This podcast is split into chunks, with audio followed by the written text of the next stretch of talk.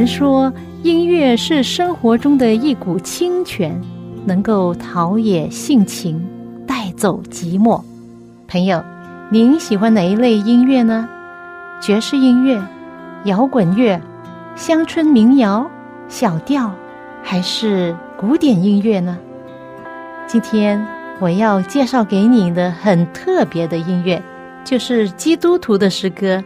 这些诗歌更能够表达出人性本质里面的良善，对爱与被爱的向往，对人与人之间和人与上帝之间最真诚的感觉。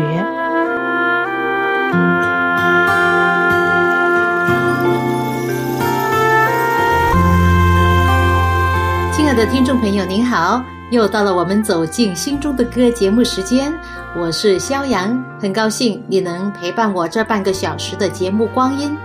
我们一家移居到一个城市，每到一个城市，我们首先去找教会，因为我们教会是全球性的，所以去到哪里都可以找到这个大家庭。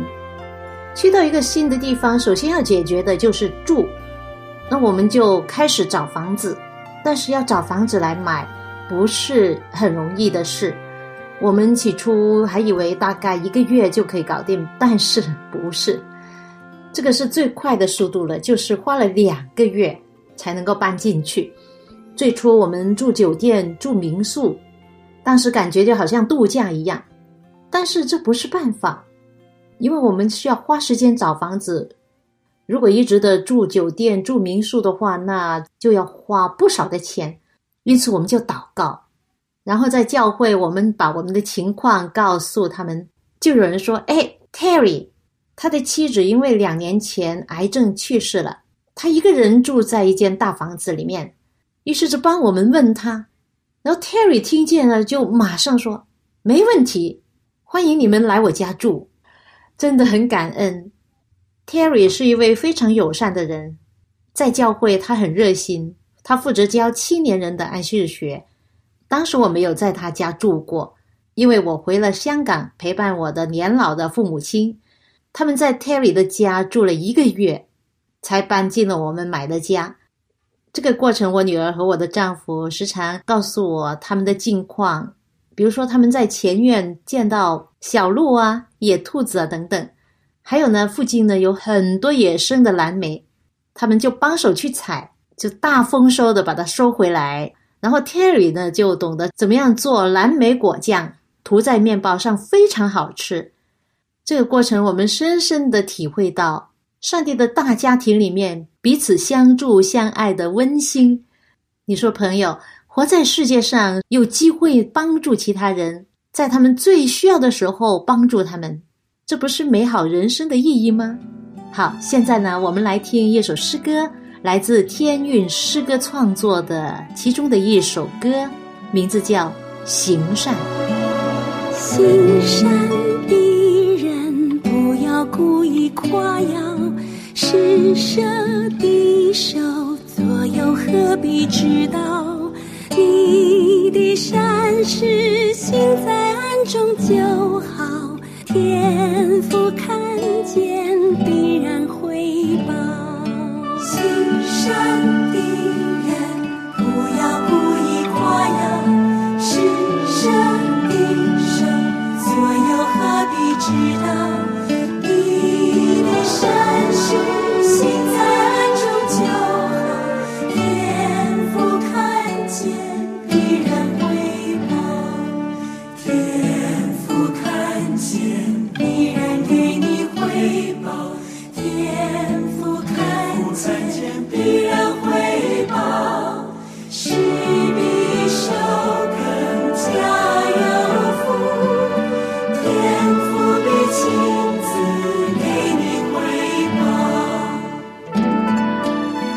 来自天韵诗歌创作的其中的一首歌《行善》，朋友，你说是不是？当我们需要这些帮助的时候，就一一的来了。我们是多么的感恩！正像圣经所说的，上帝是我们随时的帮助。他说：“你祈求，我就给你。”当你经历到上帝如何的回应你的祷告，如何在需要的时候随时随地的帮助你，你会感觉到你就是世界上最幸福的人，因为你有一位天上的父亲在看顾着。当我去到美国探家人的时候，我就对家人说：“我们给一天去探访 Terry，然后拿一份礼物给他，我要亲自的感谢他。”讲到行善的人真的是很多，想起以前很多远渡重洋来到一个国家、一个人生地不熟的异地。去帮助当地有需要的人，我觉得这些人真的了不起。比如说，在十九世纪，很多的美国或者英国人，他们作为传教士去到中国，为的就是要帮助当地的人，帮助他们建学校、建孤儿院、建医院等等。最近我看到一些资料，讲到中国第一间育婴堂类似孤儿院，把那些弃婴收养回来。中国第一间的这样的育婴堂，在一八四零年就在香港开办了。主办人是由一位宣教士叫巴林会。到了一九一四年，教会办的孤儿院就达到了三十七所，收养了孤儿两千五百个人。而中国第一间盲人院，一八七四年由宣教士莫来士在北京建立。并设计一套普通话盲文，还有中国第一间的聋哑人学校。一八九八年由宣教士梅奈德在烟台建立。到了一九三六年，抗战前夕，全国建立了十多所这样的聋哑学校。还有中国第一所疯人院，在一八九八年由宣教士加约翰医师在广州建立，名为惠爱医院。还有中国第一间麻风病院，在一八九二年由宣教士梅腾根在杭州建立。一九四零年，全国五十一家麻风院，其中四十家与教会有关的。原来啊，在清朝的末期，麻风病在西方国家已经灭绝，而中国的麻风病患者还有百万人之多。这情况得到了西方医学界的关注。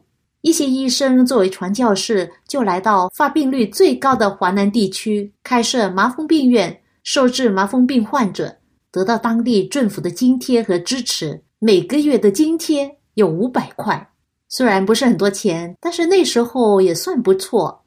一位叫李提摩太的宣教士对中国人的帮助也是很大的。他先后建立了五个能够收容一百名儿童的孤儿院。并将他们训练成为技术娴熟的工人。一八七七年大饥荒的时候，他在山东救助了七万灾民，建立了七所灾民子女学校。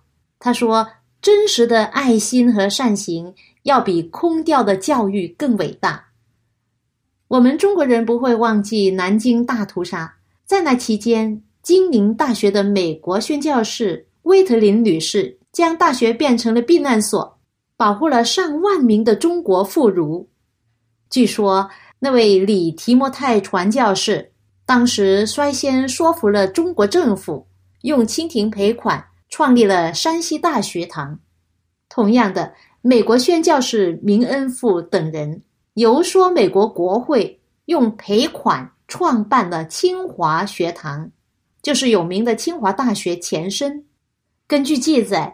在中华民族成立之前，当时刘少奇就写了封信给斯大林的一份报告中提到，仅英美两国在中国建立的大学就有三十一所，图书馆二十九所，中学三百二十四所，小学两千三百六十四所。哇，我真的很佩服当年那些外国宣教士。历尽千辛万苦来到中国，为中国建立的这一切，成为了中国富强的根基。还有女性的传教士，对推动女子教育起了巨大的作用，大大的提高了中国妇女的地位。大家都知道北京大学吧？中国的最有名、最高的学府。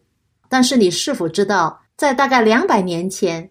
是由四间美国以及英国基督教教会联合在北京开办的综合大学演变成的吗？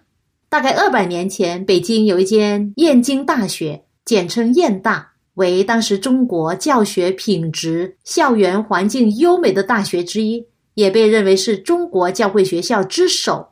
当时燕京大学的校训是“因真理得自由，以服务”。在一九四九年，中国政府就接管了燕京大学的资产，随后遭到整并而解体，成为好几个大学。当时的校舍呢，就由北京大学来接收，成为了北京大学的主校园区。这些外国的传教士，他们抱着爱上帝、爱人的心，来到中国，付出了他们一生的青春，改善人的生命，改善人的生活，将上帝的爱带给人。其中一位外国传教士戴德生，他的一生特别令我感动，我永远都不会忘记他曾说过的一句话。他说。假如我有千磅金棒，中国可以全数支取；假如我有千条性命，绝不留下一条不给中国的。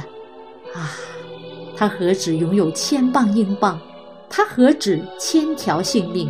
这位伟大的宣教士，将他的一生毫不保留奉献给中国。主啊，我将。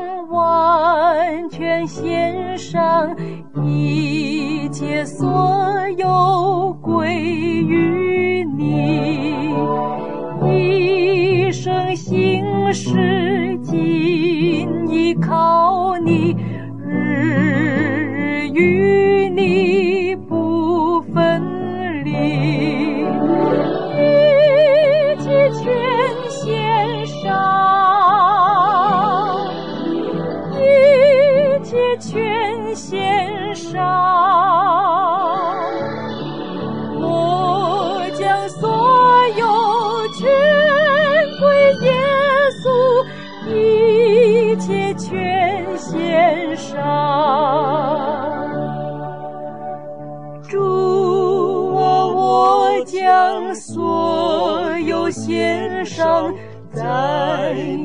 你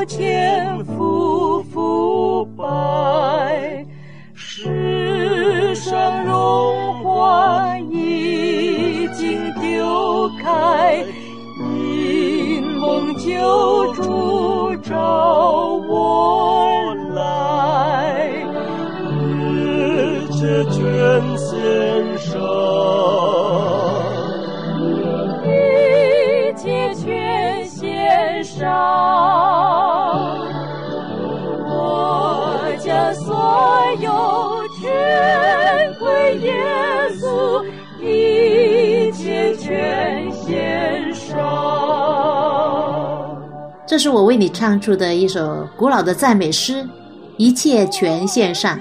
Jason Vander 是一位出生在美国农庄家庭的一位基督徒所写的。范德是一位非常喜爱艺术，在公立学校教美术的老师。而他同时在教会也是很热心的参与布道事工，因此呢，很多人劝他放弃了教职，来全职的做传道人吧。他犹豫不决，经过五年的挣扎，终于他顺服了，放弃他的职业，成为全职的传道人。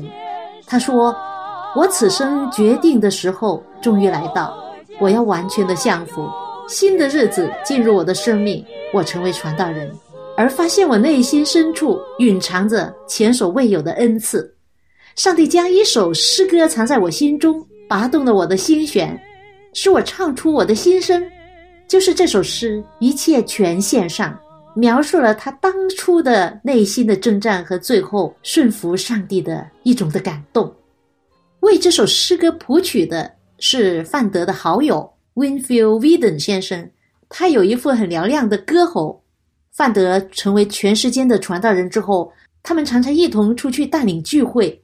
范德讲道，而温顿先生呢就领唱。他们到过美国、英国和苏格兰很多的地方，而这首诗歌大大的被教会使用，曾经感动了无数的人，愿意降服在上帝面前。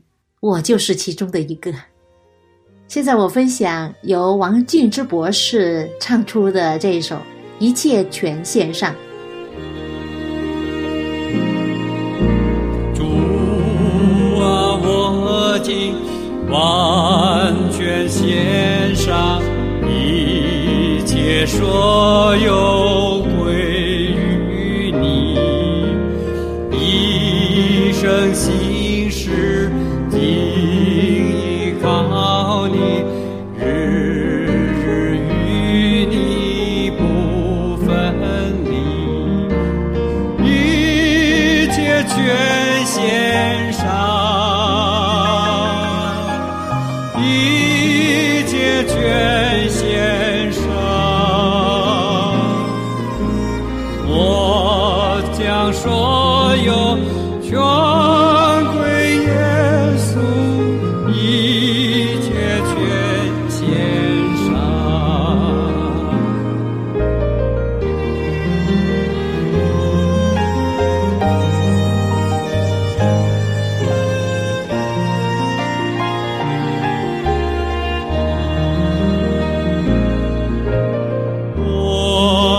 所有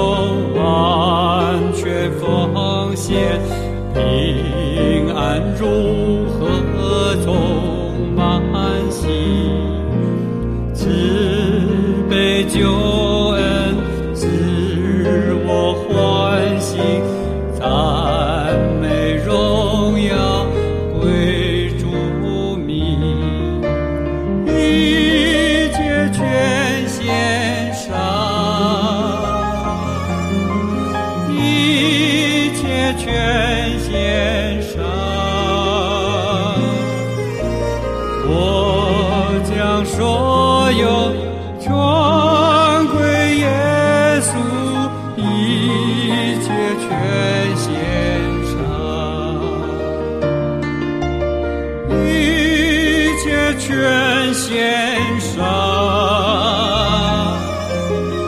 一切全献上，我将所有全归耶稣，一切全献上。刚才你听到的这首是非常经典，很多的基督徒都熟悉的，为大众所喜爱的一首赞美诗。一切全献上。讲到善行这个主题，若是能够春风化雨，救苦救难，维持正义，原谅过失，奉献服务，排难解纷，做好事，说好话，存好心，这些都是善行。但是，当我们说到一切都献上，那可能就是不同的一种说法了。有一首感人的诗歌：“主啊，我情愿。”这样唱道：“主啊，我情愿献上一切所有，拒绝妥协生活，为要得着你。主啊，我情愿背起十字架，撇下所有享受，甘心跟随你。唯有你是我所爱，唯有你是我所求，唯有你是我所想。亲爱主，若是你，我就都情愿。可能从这首诗，你就估计到写诗的人是怎么样的一位。他是一位对上帝非常忠心的牧师，名字叫殷品德。殷牧师在一九四六年出生在中国，后来他一家移居到台湾，他就在台湾长大。生长在基督徒家庭的他，从小就认识上帝。在读书的时候，他读到大学是在文化大学攻读建筑系。在大学里面有一群基督徒同学成立基督徒团契，他就很热心的参加，而且从中得到很好的收益和造就。那时候他早就有侍奉上帝的心智，但是他觉得自己没有讲道的恩赐，所以呢，他只想将来读完大学之后找一份工作代职来侍奉上帝。大学毕业之后，他在金门服役。因为在台湾，每一个男性的年轻人，如果身体没有残疾的话呢，他们都需要在军队服役。当时他去到金门岛，在这小岛上，他感觉到这小岛非常孤独，很缺少团契，缺少忠于上帝的人，也缺少为上帝工作的人。有一天，他聚会回来，突然发现，就在短短的一个多小时之内，他没有在他的营房内，有一颗炮弹正击中了他的营房。哇！当时他感觉到很幸运，其实他相信这不是幸运。他看到上帝对他的保守。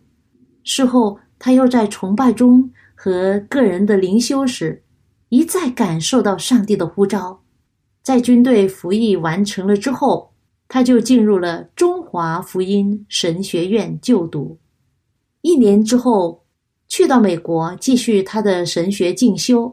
这首诗是他在。一九七二年，在一个下雪天，十二月所写的，他心存忧国忧民的情怀。当时他的家人都在美国定居了，但是在他心中，好像有一个声音在呼召他回去台湾为上帝工作。当时就面对着留在美国还是返回台湾的抉择。就在那个时候，他写下了这首。超然忘我的诗篇。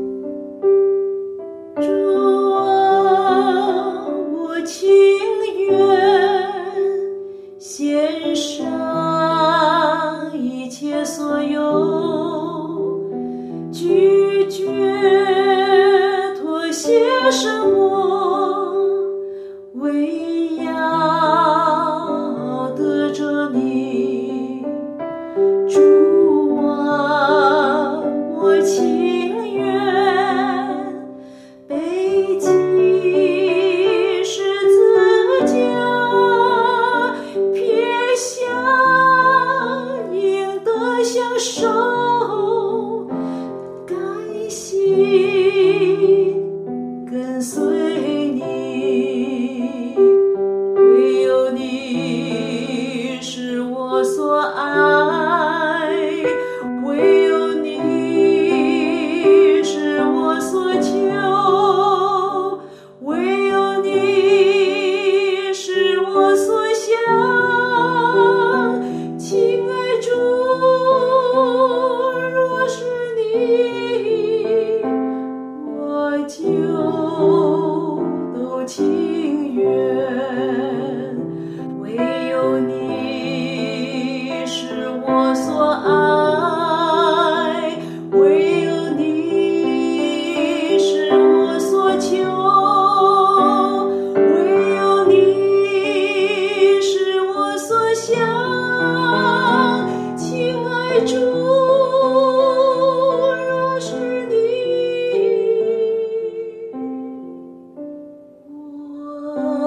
当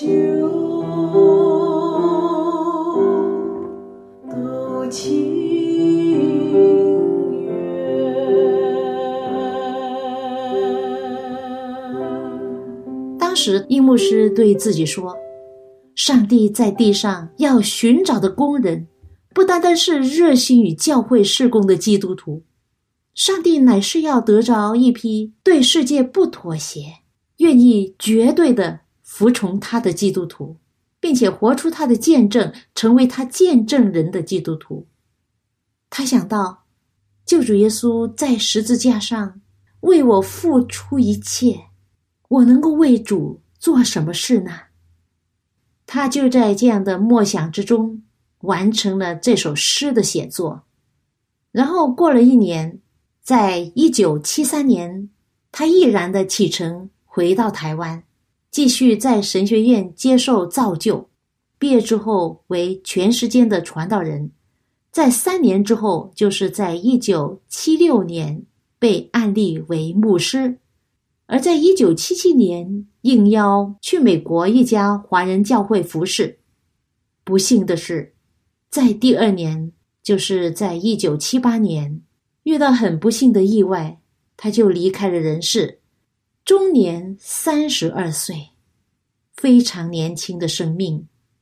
我相信，在他短暂年轻的一生，因为他的愿意，他愿意将一生奉献给上帝。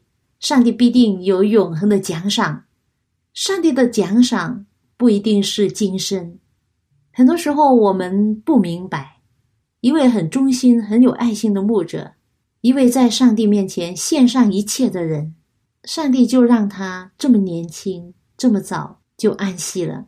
你可以想到其中的美意是什么吗？一切发生在我们生命的事，都有上帝准许，否则它不会发生。还没有发生的事。我们不能够控制，但是发生的事，那是属于上帝的。相信这位牧师的人生，一切都是属于上帝的，那就让上帝掌管，上帝会赐给他应得的。亲爱的朋友，我们活在世上，不论是长还是短，其实都不是很重要，重要的是你活了一个怎么样的人生。你的生命活到最后，是否有得救的保障？希望你和我都能够放下自己的骄傲和偏见，谦卑来到上帝面前，说：“主啊，我愿意，我愿意献上一切，包括我的生命，这样才是最安全、最有保障的生命。”这是我的诚心所愿。愿上帝的恩惠和慈爱与你和你家人同在。我们下次走进心中的歌节目中再会吧。主啊，我情